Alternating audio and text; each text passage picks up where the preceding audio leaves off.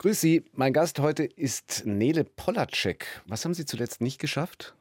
Äh, alles, meine Apple-ID freizuschalten, ähm, Wohnung aufräumen, To-Do-Liste, alles. Zu Gast bei Stefan Parisius. Nele Polacek hat kleine Probleme.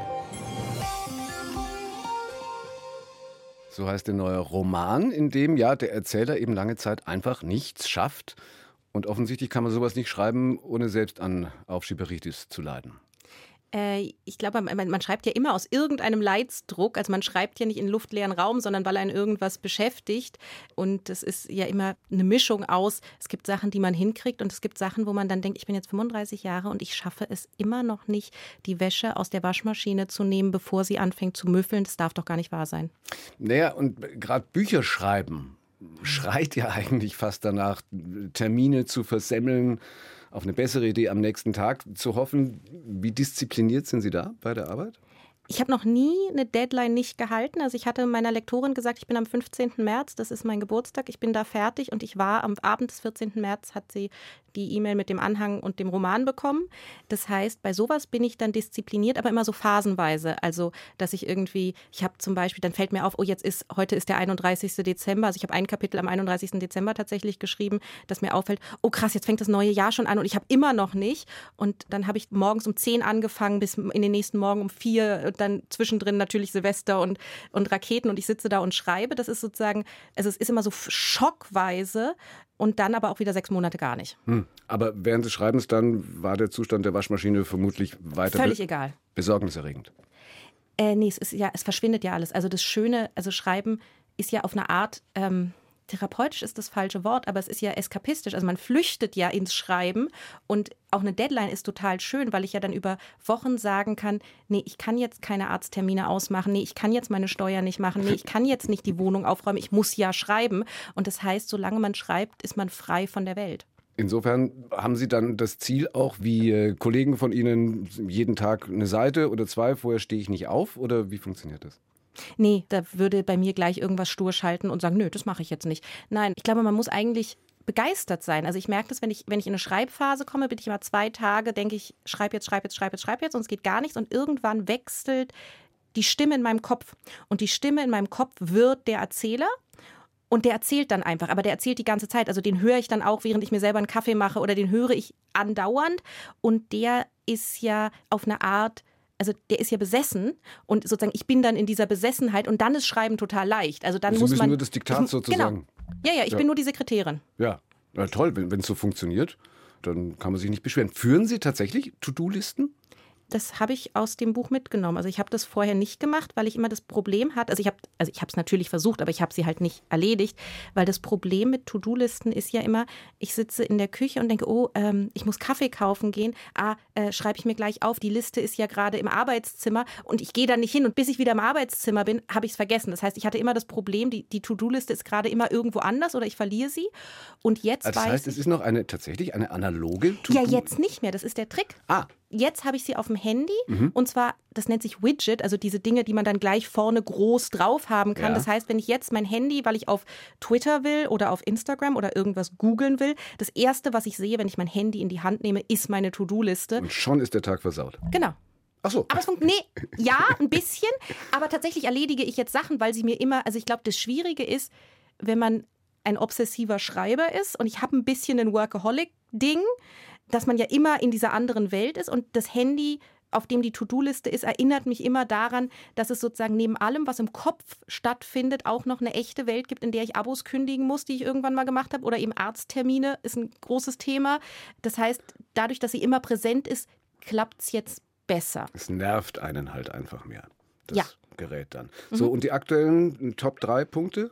Waren also, haben Sie schon gesagt, Apple ID freigeben? Ja, ich muss sehr viele Abos kündigen. Warum? Weil ich, weil ich, immer irgendwas Interessantes im Internet sehe und dann kommt, ist da eine Paywall und dann mache ich ein Abo und dann stelle ich fest, aber ich nutze dieses Abo gar nicht. Also ich mache jeden Monat fünf neue Abos und die muss man dann ja alle wieder kündigen. Also wenn einen nicht was dann begeistert und man denkt, dabei bleibe ich. Aber das sind viele.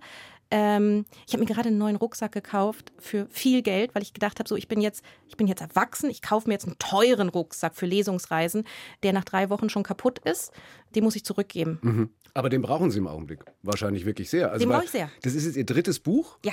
Die ersten beiden waren auch schon sehr gefeiert. Wie viel müssen Sie jetzt unterwegs sein, um die Werbetrommel zu rühren? Also ist der Rucksack kaputt, weil Sie ihn so abgenutzt haben schon oder war es ein Produktfehler? Ich glaube, es ist ein Produktfehler, weil ich finde, dass ein Rucksack aushalten muss, dass ich äh, am Tag 40.000 Schritte gehe. Der Rucksack sieht es anders. Aber ja, nee, es ist momentan ähm, sind es viele Reisen und viele Dinge. Das sind aber schöne To-Do-Listenpunkte. Also ich finde es ja Lesungen und ich finde es, wenn man am Ende da sitzt und signiert und dann kommen Leute und bei dem Buch ist es so toll, die erzählen mir ihre Lebensgeschichte. Mhm. Also irgendwie der Steuerprüfer, der mir von seinem Liebesdrama erzählt und dann stehen andere Menschen in der Schlange und müssen warten, aber es ist irgendwie total schön, wenn sozusagen Leute eigentlich denken, du verstehst mich aufgrund des Lesens dieses Buches, dir muss ich jetzt was erzählen, ist es eigentlich toll. Das heißt, Sie machen es gern, weil es gibt ja auch Autoren, die dann sagen, ah ja, komm, jetzt habe ich es abgegeben, jetzt sollen es die Leute kaufen und ich schreibe halt dann das nächste, aber dafür ist im Augenblick wahrscheinlich überhaupt keine Zeit.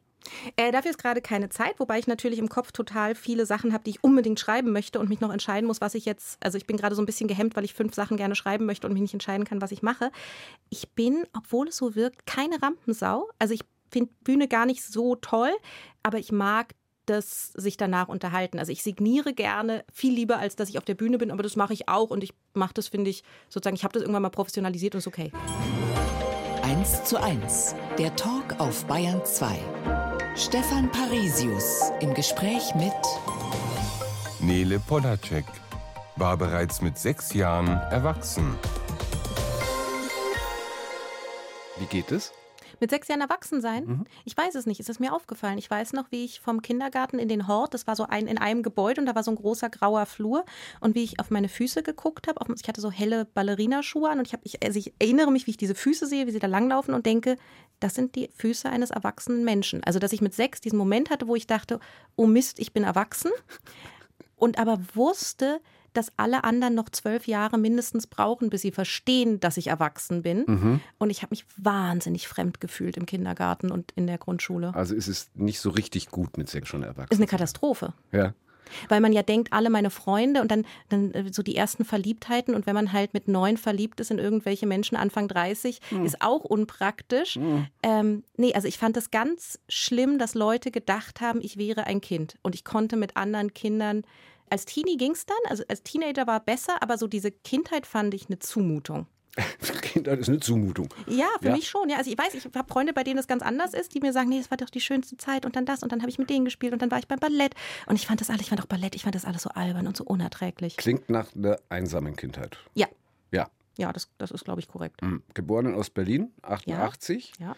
Heilfroh, das Ende der DDR nur biologisch erlebt zu haben oder hätten Sie da gerne mehr von mitgekriegt? Oh Gott, das kann ich nicht sagen.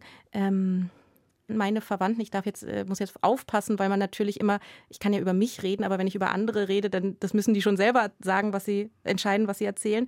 Aber es gibt zumindest den einen Verwandten, der immer sagt, nö, DDR war eigentlich wunderbar, konnte man gut leben. Es gab aber ganz viele Probleme, die es nicht gab. Wohnungsnot gab es nicht. Wir hatten viel bessere Kinderbetreuung. Es war eigentlich alles leichter. Das einzige Problem ist, es ist nichts für so Leute wie uns, also für Menschen wie diese Person und mich, die ihre Klappe nicht halten können. Also wenn du jemand bist, der gar nicht einsieht, dass man Sachen auch mal nicht sagt, sondern denkt, aber wieso, das stimmt doch einfach, dann war DDR, glaube ich, nicht gut. Und ich glaube, für mich wäre DDR also auch wenn ich gerne eine billige Wohnung hätte und auch wenn ich es gut finde, sehr, sehr, sehr wichtig finde, dass es Kinderbetreuung gibt. Und ich finde, dass wir hier in der Bundesrepublik einen ganz großen Missstand haben, muss ich sagen, insgesamt glaube ich, ich persönlich wäre in der hm. DDR nicht gut aufgehoben gewesen. Das war jetzt eigentlich auch gar nicht so die Frage, sondern ich meinte mehr eben so dieses Ende und dieses Zusammenwachsen dann oder Zusammenkommen, mhm. wie auch immer, zu erleben. Das war ja einfach eine historisch eine ganz spannende Phase, gerade wenn man da in Berlin gewesen wäre oder so. Aber die Familie ist ja dann sowieso gleich im Westen. Äh, genau, ja. Und da sind Sie dann auch groß geworden. Ja, ja, in Mainz. In Mainz, mit wenig Freunden. Mit wenig Freunden. Klischeehaft würde man dann annehmen, ja, dann haben Sie sich halt in Bücher vergraben. Ja, das stimmt praktisch zu 100 Prozent, wenn Sie das Wort Bücher durch Fernsehen ersetzen. Was war es denn dann so? Äh, alles. Okay. Also ich bin um 13.10 Uhr aus der Schule gekommen, war dann so um 13.30 Uhr oder so zu Hause und dann habe ich den Fernseher angemacht und dann habe ich ihn so gegen 10 wieder ausgemacht. Und habe ich habe alles gesehen. Also ganz klein habe ich Sailor Moon gesehen und dann habe ich also so von äh, zwei bei Calvas, Richterin Barbara Salesch, Ach, das waren die großen Jahre, das dieses, waren die 90er. Reality, es war fantastisch. Und dann natürlich ganz wichtig war für mich Star Trek. Kennen Sie das manchmal sagen doch so Leute, so, so Christen, also so amerikanische Christen, so, äh, wenn du nicht an die Bibel glaubst, woher kriegst du dann deine Moralvorstellung? Naja, aus Star Trek natürlich, woher denn sonst? Klar. Ist es für Sie imagefördernd, wenn Sie jetzt als äh, Süddeutsche Zeitung Feuilleton-Redakteurin, äh, Bestseller-Autorin, wenn Sie dann so sagen, ja, sozialisiert wurden Sie mit Star Trek und Richterin Barbara Salisch? Ich habe, glaube ich, in meinem ganzen Leben noch nie einen Gedanken an mein Image gerichtet. Und ich glaube aber, das ist gar nicht so schlecht. Also ich glaube, dass das in Wirklichkeit funktionaler ist. Ich glaube, wenn man zu strategisch denkt und denkt, jetzt will ich mich so oder so präsentieren, ich glaube, das funktioniert nicht. Und die Wahrheit ist ja, mein Gott, ich habe viel ferngesehen. Ja, und die Eltern hatten nichts dagegen. Nö. Gut. Die haben gearbeitet. Ach, die Osteltern. Ah, da war das wieder, genau. Ja, also das heißt, Sie sind mit dem Religionsverständnis aus Star Trek groß geworden. Nein, ich bin mit den Moralvorstellungen aus Star Trek, was ich deutlich ganz an vielen Stellen, also da ich äh, das Alte Testament gelesen habe, kann ich sagen, ich finde die Werte bei Star Trek, glaube ich, besser. Sie haben das Alte Testament gelesen? Ja, ganz? Klar. Ja, klar. Das zieht sich, ne? Das zieht sich so unglaublich, diese Aufzählung von Namen und von Zahlen. Also es gibt da so, so drittes Buch, viertes Buch, ist schon, es wird hart. Es, schon, das muss man wollen. In welchem Alter haben Sie es gelesen? Vielleicht so 21. Mhm. Ich habe auch das Neue, also ich habe einfach. Das Neue liest sich. Ich habe es auch mal probiert. Deswegen weiß ich nur, bei dem Alten mhm. habe ich dann irgendwann mal auch. Also allein die Beschreibung dieser es Bundeslade. Es fängt ganz gut an. Ja. Also und dann werden so, dann kommen immer so diese Beschreibungen, wie lange muss irgendeine Strecke und dann so viele Kubits und so viele und so viele und dann diese Namen und diese Zahlen und es ist schon sehr schlecht. Also das hätte man Lektor gebraucht. Aha. Allein die Beschreibung dieser Bundeslade, glaube ich, ja. zieht sich über, über, über zig Seiten unfassbar. Sie sind aber gute Erinnerungen. Sie haben es ja auch ganz geschafft. Vielleicht irre ich mich auch. Ich bin, glaube ich, bei der Bundeslade ausgestiegen. Es war hart. Hm. Warum? Haben Sie mit 21 das Alte Testament gelesen? Weil. War Star Trek gerade aus oder? äh, ja, es war, es war ähm, das kann gut sein. Wann ist Star Trek? Das müsste 2000, ich war, also meine Serie war Voyager, für alle, die sich für Star Trek interessieren und wissen, wovon ich rede. Das war, glaube ich, 2006 oder so zu Ende. Also es wurde dünn im Star Trek-Kosmos, plus ich interessiere mich ja für Sachen, die ich selber nicht verstehe. Mhm. Also ich kann sehr obsessiv sein bei Themen, wo ich denke, was geht eigentlich in euren Köpfen vor?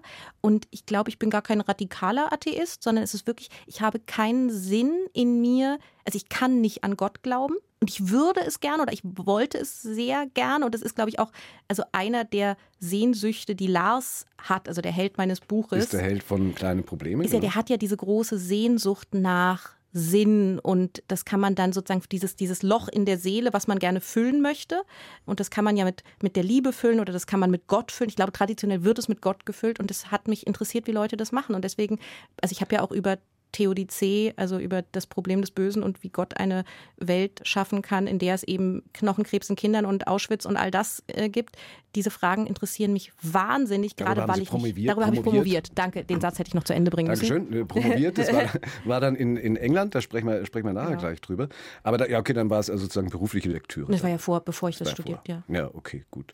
Ähm, welche Rolle hat trotzdem dann Religion und Religionsverständnis oder die Wahrnehmung davon mhm. gespielt in Zeiten, wo, weiß ich nicht, wie alt Sie waren, vielleicht waren Sie da 20 oder ein bisschen vorher, wo Sie äh, zum ersten Mal möglicherweise sich mit Antisemitismus auseinandersetzen mussten? Also ich war natürlich nicht Anfang 20, als ich mich das erste Mal mit Antisemitismus ähm, auseinandersetzen musste, sondern fünf. Im Gegenteil, es wird ja weniger mit dem Alter. Also es kommt ja darauf an, in welchem Milieu man ist. Ich muss die Frage leider mit gar keiner. Also das sind für mich zwei völlig, also sozusagen jüdisch, also ich bin jüdisch, was bedeutet, meine Mutter war jüdisch und deren Mutter war jüdisch und deren Mutter war jüdisch.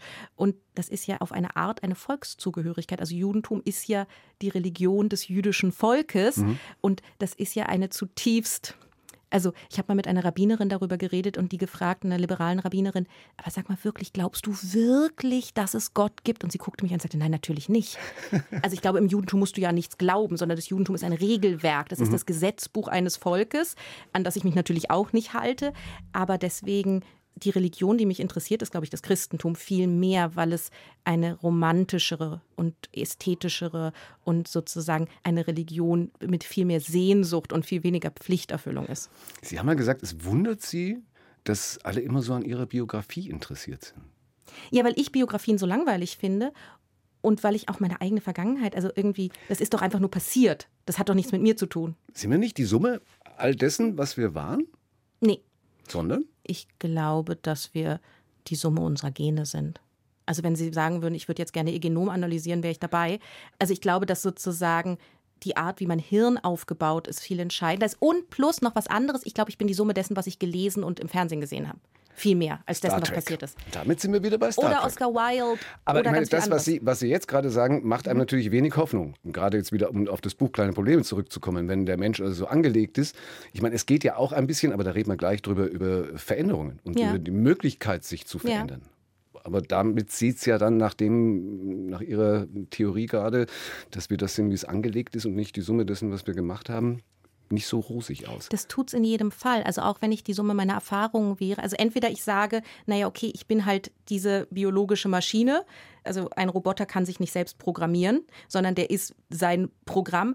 Aber auch wenn ich sage, ich bin die Summe meiner Erfahrungen, die kann ich ja auch nicht ändern. Also in Wirklichkeit, egal wie ich sehe, ob ich jetzt sozusagen dieses, es gibt ja diese Unterteilung in Nurture und Nature. In Wirklichkeit, in jedem Fall ist Willensfreiheit und sich ändern können eine schwierige Sache, weil entweder es ist die Nurture oder es ist die Nature. Aber dass ich sage, ach nö, ich wäre jetzt gerne ein total ordentlicher, aufgeräumter Mensch, der sich nicht für komplexe intellektuelle Probleme interessiert, das ist ja, das kann ich ja nicht entscheiden.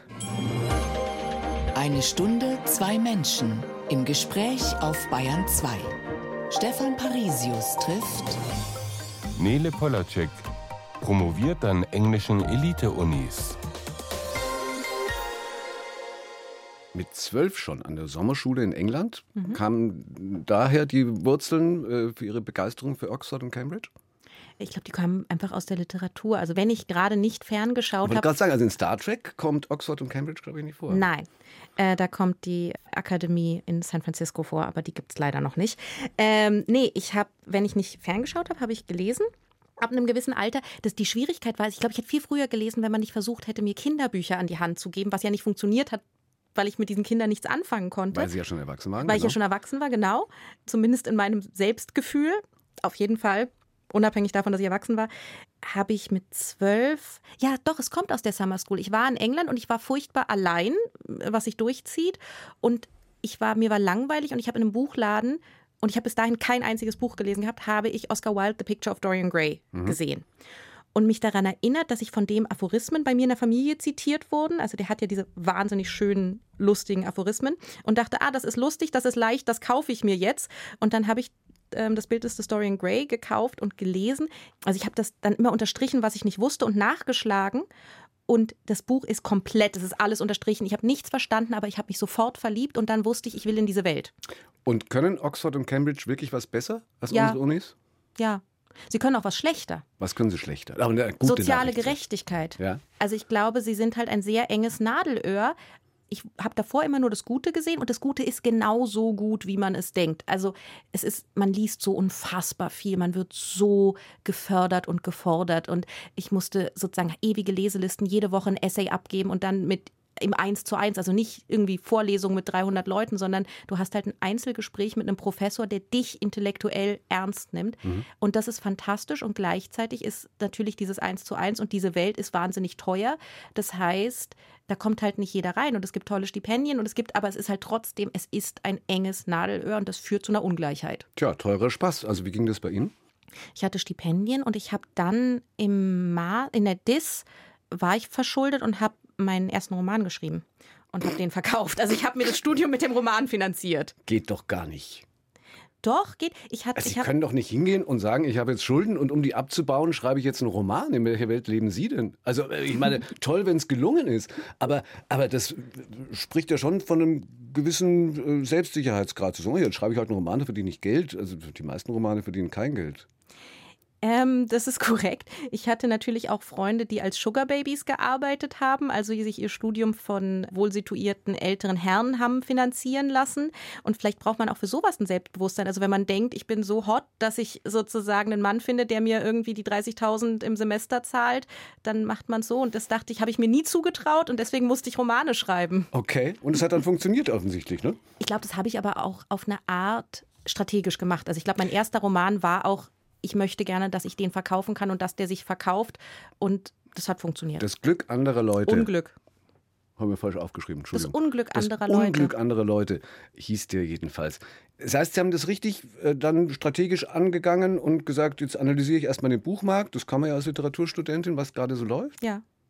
Also das Schreiben heißt aber nach nicht, dem, was gerade läuft. das ist doch unter, das ist doch was ganz anderes. Es ist, ich habe tausend Ideen und wenn ich jetzt denke, oh, ich möchte gerne hermetische Lyrik in tausend Seiten schreiben, dann kann ich das wollen, aber ich kann Ihnen auch vorher schon sagen, das werde ich nicht verkaufen können. Hm. Und das heißt, ich gucke durch, was ist in mir, was möchte ich gerne erzählen und es sind viel zu viele Sachen und dann frage ich mich, ja, und was möchte jemand anders gerne hören? Und für das habe ich mich beim ersten Roman entschieden, beim zweiten war es anders. Also bei dem jetzt ist es anders. Ja, ja, aber äh, in dem jetzt, da versucht Ihr Protagonist, der Lars, äh, Mhm. versucht es ja auch in dem aktuellen. Der hat die kleine Aufgabe, sein Lebenswerk Mhm. zu schreiben und analysiert da ja auch erstmal, was sich da verkauft. Naja, wobei er natürlich zu dem Schluss kommt, eigentlich geht gar nichts. Also ich glaube, er kommt zu dem Schluss, dass ein 49 Jahre alter Mann, der noch nie ein Buch geschrieben hat, jetzt nicht die besten Einstiegsbedingungen im Buchmarkt hat. Und zu dem Schluss bin ich ja nicht gekommen. Noch dazu, wo er den Anspruch hat, das beste Buch der Welt zu schreiben. Ja, Ja. Was ist das beste Buch der Welt gerade für Sie? ähm, meins natürlich. Okay. Sonst hätte ich es ja nicht geschrieben. Äh, Entschuldigung. Nein, nein, das beste Buch der Welt ist, ich glaube, Middlemarch von George Eliot. Das bin ich auch nicht alleine mit der Meinung. Es gibt immer so Umfragen, wo Literaturkritiker gefragt werden, was ist das beste Buch? Und dann kommt immer Middlemarch auf Platz 1. Das ist schon korrekt. Und ansonsten Kurt Vonnegut. Aber natürlich bin ich gerade frisch verliebt und habe mich verausgabt. Und natürlich bin ich gerade noch in der Phase oder wieder in der Phase. Es gibt dann auch Phasen, wo man sehr sch schwächelt und ähm, zweifelt. Aber jetzt gerade meins. Wenn Sie da so strategisch rangegangen sind, zumindest Mhm. beim ersten, oder das kann man generell alle Autoren im Augenblick fragen, weil es Mhm. ein großes Thema ist, das können Maschinen ja wahrscheinlich besser. Nee. Also zu analysieren, was ist jetzt gerade, funktioniert jetzt gerade auf dem Buchmarkt, im Zweifel ja auch schreiben. Haben Mhm. Sie Angst vor KI? Ähm, nein.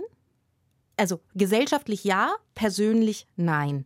Weil ich glaube, dass eine bestimmte Art von glattem Text, also es gibt einen Text, also ich habe ja nicht gesagt, ich analysiere jetzt alles, was es gibt und dann mache ich, reproduziere ich das, sondern ich habe gedacht, wer bin ich? Also zu dem Zeitpunkt war ich 26 oder 27, als Frau gelesen, Ostdeutsch, all diese Sachen und dann denke ich, okay, was wird von mir gelesen werden wollen. Was wollen Leute von mir? Weil, welche Art? Und wenn ich jetzt irgendwie über den Züricher See eine Kunstgeschichte, eine Literaturgeschichte des Züricher See geschrieben hätte, dann hätte ich gesagt, ja, da bin ich der falsche Ansprechpartner, da will man irgendeinen Prof für. Ich glaube, dass KI glatte Texte produzieren kann und das, was Menschen ausmacht, ist, dass sie limitiert sind, dass sie die gleichen Marotten sprachlich haben, dass sie auch einen geengten Horizont haben. Also ich weiß halt nur das, was ich in meinem Leben in Fernsehsendungen und Bücher gelesen habe und das ist eine abgeschlossene individuelle Welt. Und ich glaube, dass was wir eigentlich wollen, wenn wir lesen, ist ein kommunikativer Akt. Also wir wollen eigentlich einen anderen Menschen, einen spezifischen anderen Menschen, also etwas zutiefst Menschliches in seiner Fehlerhaftigkeit. Und ich glaube, diese Fehlerhaftigkeit kann eine KI nicht reproduzieren. Also ich glaube, es wird schwer für Genreautoren, die eigentlich wirklich nur sagen, ich mache jetzt einen Krimi, der genauso ist wie dieser Dan Brown. Das kann eine KI besser. Aber ein spezifischer Mensch sein, das kann eine KI, glaube ich, nicht. 1 zu 1 der Talk auf Bayern 2 mit Nele Polacek, die ihren neuen Roman geschrieben hat, Kleine Probleme. Ich habe das Buch gelesen, ganz entspannt, Frau Polacek. Ich habe etliche Kritiken gelesen. Gab es auch schlechte eigentlich? Ich habe nur gute gelesen. Ich auch. Na, also. Trotzdem möchte ich Sie fragen, worum es in dem Buch eigentlich geht. An einer Stelle sagt Lars, wenn ich es in einem Satz sagen könnte, dann hätte ich ja kaum ein ganzes Buch geschrieben. es geht um kleine Probleme, also es geht um die Steuererklärung, den Wohnungsputz, Betten aufbauen und wie wahnsinnig es einen macht, wenn man sich die ganze Zeit um sowas kümmert, wo man doch eigentlich ein Mensch ist und Menschen können zum Mond fliegen und große Lieben empfinden und Gedichte schreiben und all diese tollen Sachen. Was machen wir? Wir machen solchen Kleinscheiß. Es geht um Liebe, ganz doll. Es geht ums Scheitern, es geht ums Sterben, es geht ganz viel um Literatur. Und für Lars geht es um alles. Hm. Und warum, glauben Sie, scheitern Menschen am Alltag? Sie können das ja offensichtlich auch aus eigener Erfahrung mhm. sagen. Liegt es an dem Alltag, der zu komplex geworden ist? Oder liegt es an den eigenen Ansprüchen, die zu hoch sind, weil man eben den Anspruch hat, die Wäsche nicht müffelnd aus der Waschmaschine mhm. zu ziehen? Also ich glaube, es gibt zwei Ebenen. Das eine ist, es ist, glaube ich, tatsächlich ein theologisches Problem, welches da lautet, die Welt ist nicht für Menschen gemacht Sie ist einfach nur das Ergebnis von Prozessen, Evolution, Physik. Und das heißt, es gibt gar keinen Grund davon auszugehen, dass ein Mensch die Welt meistern kann. Weil das ist ja nicht ein Spiel, was sich jemand, das ist ja nicht ein Sudoku, was man einfach lösen kann, sondern es ist das Ergebnis von lauter Prozessen, die mit uns erstmal nichts zu tun haben. Das mhm. heißt, die Welt ist mega kompliziert und zwar immer zu jedem Zeitpunkt. Der zweite Teil ist, wir machen sie andauernd komplizierter. Also wir haben halt ähm, eine Welt, die unfassbar viele verschiedene Anforderungen an uns hat. Und die Wahrheit ist, das ist natürlich, wir denken immer, mein Gott, ist doch nicht so schwer, eine Wohnung aufzuräumen. Nee, das ist ein ganz großes Skillset. Und es ist eine Steuererklärung machen, eine, eine irgendwelche Anmeldungen, Formulare, äh, Apple-IDs freischalten. Das sind hochkomplexe Tätigkeiten, die sehr viele verschiedene Sachen von uns verlangen, für die wir nicht unbedingt uns entwickelt haben. Auch wenn das Hochkomplexe dann möglicherweise relativ, ja, scheinbar banal. trivial, banal. Ja. Ach, lesen Sie doch einfach diese Stelle vor, dann weiß man besser, was, was man da meint. Also, kleine Probleme. Es war Freitag, der 31. Dezember und ich musste noch was erledigen. Also alles. Und wenn ich das so schreibe, habe ich gleich Linas Papa übertreibt nicht immer so im Kopf und wie sie dann nachdrücklich nicht mit den Augen rollt, weil das pubertär sei und mit 16 findet sich das Kind zu alt für pubertär. Ohne zu übertreiben war es natürlich nicht wirklich alles, was ich noch erledigen musste. Ukraine zum Beispiel. Eindeutig nicht meine Aufgabe. Geldpolitik des europäischen Wirtschaftsraums, Kohleausstieg, Seenotrettung. Wobei Jannis sagen würde, das sei sehr wohl meine Aufgabe, weil es unser aller Aufgabe sei und damit hat er irgendwie recht, wie man mit 20 immer irgendwie recht hat, aber halt nur irgendwie. Also musste ich vielleicht nicht wirklich alles erledigen, aber eben doch alles, was nicht nur irgendwie meine Aufgabe war, sondern eben auch wirklich. Alles, was ich in dieser Woche nicht geschafft hatte oder in diesem Monat, in diesem Winter, in diesem Jahr, in diesem ganzen verdammten Leben. In 49 Jahren sammelt sich eine ganze Menge alles an. Ich musste oft noch was erledigen, meistens morgen, manchmal aber auch später oder nächste Woche oder demnächst. Das Problem ist, dass es meistens nicht später war, sondern eben jetzt, und jetzt rauchte ich noch eine Zigarette, las noch einen Artikel, starrte auf mein Telefon, wischte dem Weltuntergang hinterher, schaute nur dieses eine Video noch zu Ende, ging noch mal eben aufs Klo, machte schnell noch einen Kaffee, bevor ich dann gleich anfing, also bald, also nachher, also vielleicht doch besser morgen. Es war ja auch schon so spät. Da war sie die Radiostimme dann plötzlich. Ja. Von Nele Polaschek. Sie haben viel Radio gemacht beim Hessischen Rundfunk, ne? Ja, Toll. Also das jedenfalls ist die Ausgangssituation, von der aus dann Lars äh, versucht, in die Le ja, Weltrettung, Lebensrettung, zumindest äh, äh, Beziehungsrettung, was auch immer, einzutauchen und dem wir dann verfolgen dürfen. Und äh, da ist nicht nur viel Philosophie dabei, nicht nur ganz viel Psychologie, mhm. wenn Sie diesen Menschen begleiten, sondern mhm. Sie, Sie weisen ja auch ganz wissenschaftlich, weiß dieser Lars im Kapitel über das Putzen nach, dass Ordnung an sich ja. ziemlich unmöglich ist. Ja. Warum? Er erklärt das, und da befinde ich mich tief in der Literaturtradition. Ähm, zum Beispiel Philip K. Dick erklärt das mit dem zweiten Gesetz der Thermodynamik und mit Wärme, also da geht es um Entropie und damit, dass im Prinzip äh, Räume zu gleichmäßiger Verteilung neigen. Also Materie neigt dazu, eben gleichmäßig verteilt zu sein. Also zum Beispiel, wenn ich jetzt mein Wohnzimmer abschließe und erst in zwei Jahren wiederkomme und die Tür aufmache, dann wird der Staub nicht in der Ecke ganz hinten links sein. Könnte er ja. Er wird auch nicht ganz hinten rechts sein, sondern er wird sich regelmäßig verteilt haben. Ja.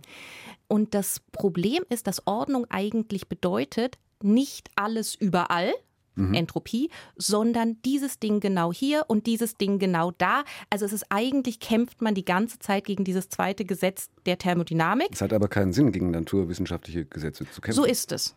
Und deswegen ist Ordnung an sich eigentlich unmöglich. Erklärt es noch ein bisschen langatmiger, aber die, oder beziehungsweise ja, detaillierter. Ja also er erklärt es nicht langatmiger, sondern erklärt es detaillierter, aber ja im Prinzip natürlich ist Ordnung ausgeschlossen und wir können uns, und das macht Lars, im besten Falle Inseln der Ordnung, kleine Lichtungen der Bedeutung in einem dunklen, immer dreuenden Dickicht.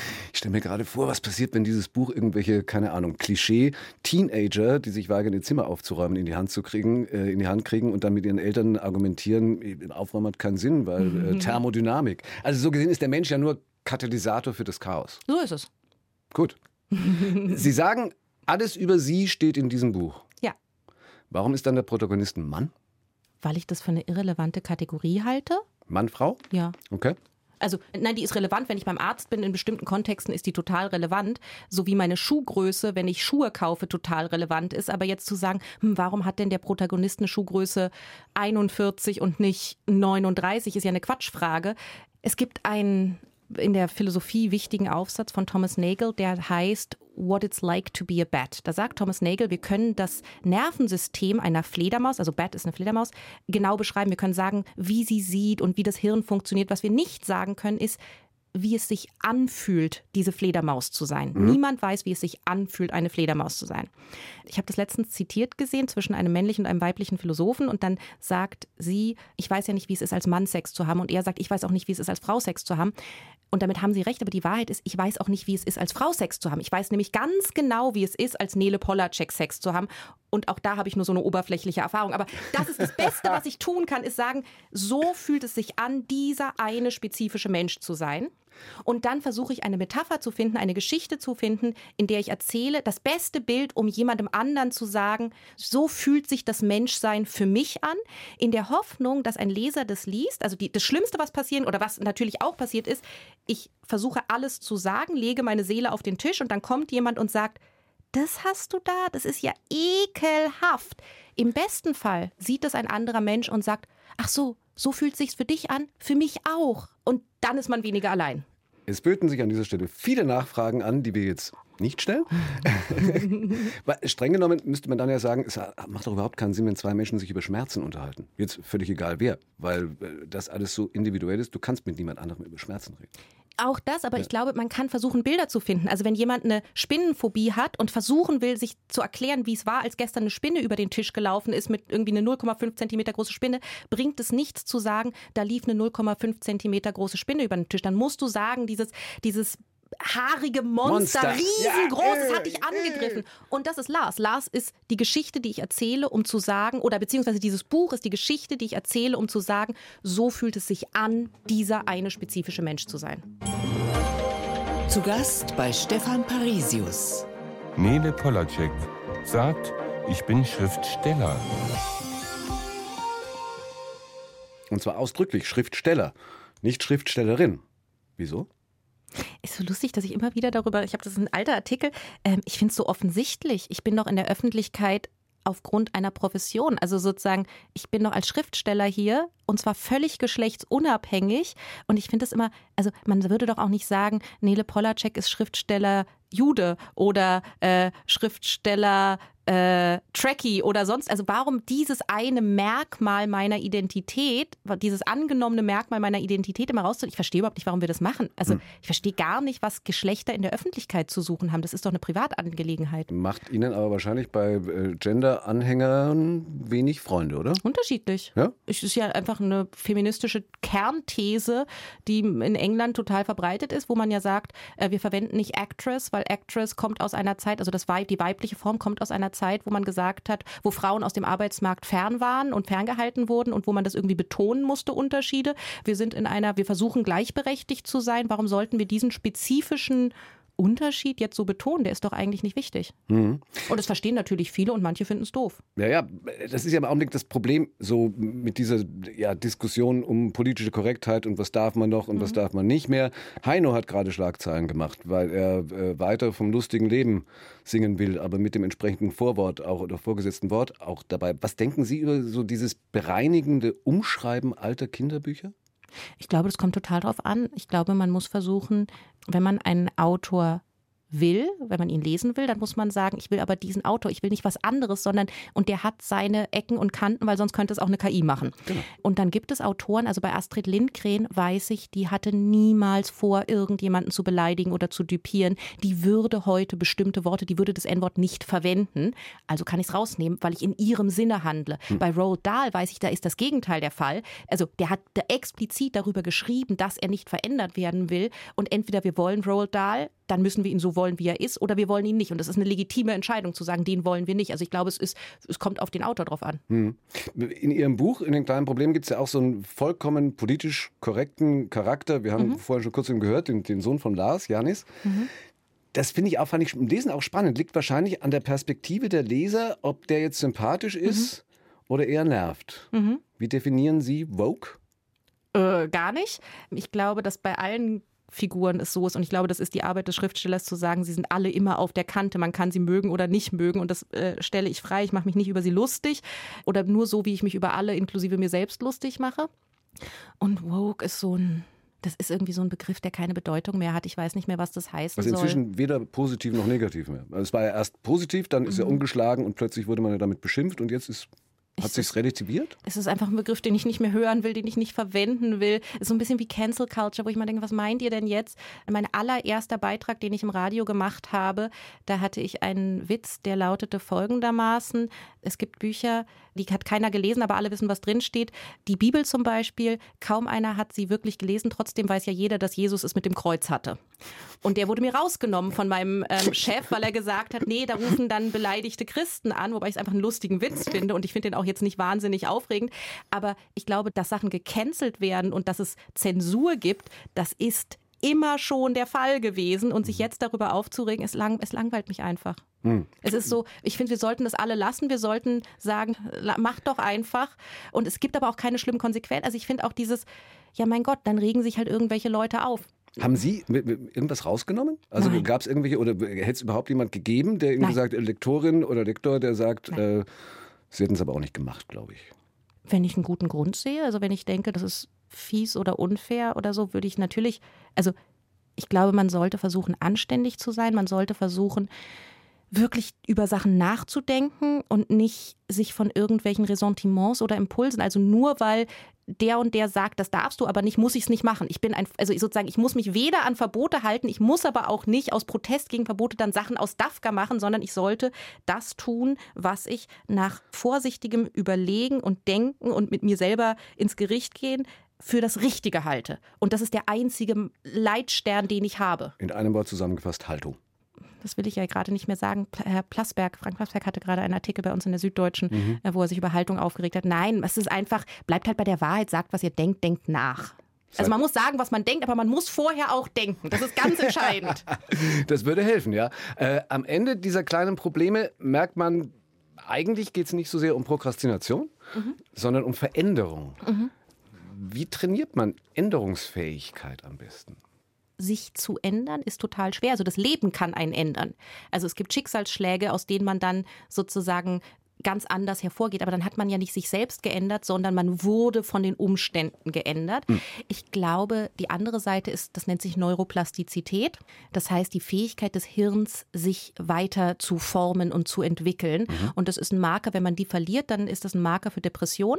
Und man kann die fördern durch zum Beispiel eine gesunde Ernährung, ausreichend Schlaf. Man kann morgens als allererstes, das sind alles physische Sachen. Ich glaube, man darf nicht vergessen, das Hirn ist etwas Physisches. Und zum Beispiel, ich gehe morgens als allererstes nach dem Aufstehen aufstehen, gehe ich für zehn Minuten raus ans Licht, weil Sonnenlicht so entscheidend ist. Ich gehe danach vier Minuten in eiskaltes Wasser. Das habe ich von dem fantastischen, ich habe mit dem lange geredet, Bas Kast gelernt. Und ich esse äh, viel Omega-3-Fettsäuren. Das sind solche Sachen. Ich glaube, man darf nicht vergessen, das Hirn ist physisch.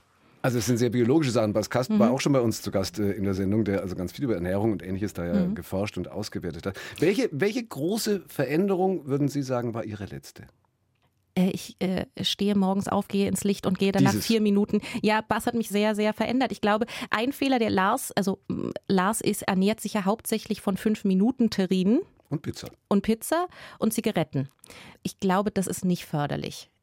Ja, ja. Das hilft nicht. Also ich glaube, ich arbeite permanent daran, meinem Körper zu helfen oder mir als physisches Wesen zu helfen, mit der Umwelt irgendwie klarzukommen. Zum Beispiel habe ich mein Leben lang Lachs gehasst und jetzt verstanden, dass Lachs aber tatsächlich ziemlich gut ist für was Omega-3 und so angeht. Aber politisch korrekt ja auch nicht mehr. Also da geht ja dann nur noch irgendwelcher Bio-Wildfanglachs. Ja, ich kaufe auch Bio-Wildfanglachs. Okay, dann ist ja alles gut. Deswegen muss ich ja Bücher verkaufen. Ach, damit stimmt. ich mir den Bio-Wildfanglachs. Nein, ich nehme auch das erste, um die Schulden in Oxford abzuzahlen ja. und das zweite, um jetzt den Bio-Wildfanglachs zu. Ja. ja, toll. Wie funktioniert dieses Geschäftsmodell überhaupt? Für die Süddeutsche Zeitung schreiben Sie ja. in Feuilletons. Wie viel Zeit stecken Sie wo rein? Also Romane, Feuilleton, was noch? Meine ganze Arbeitszeit gehört der Süddeutschen Zeitung. Ah.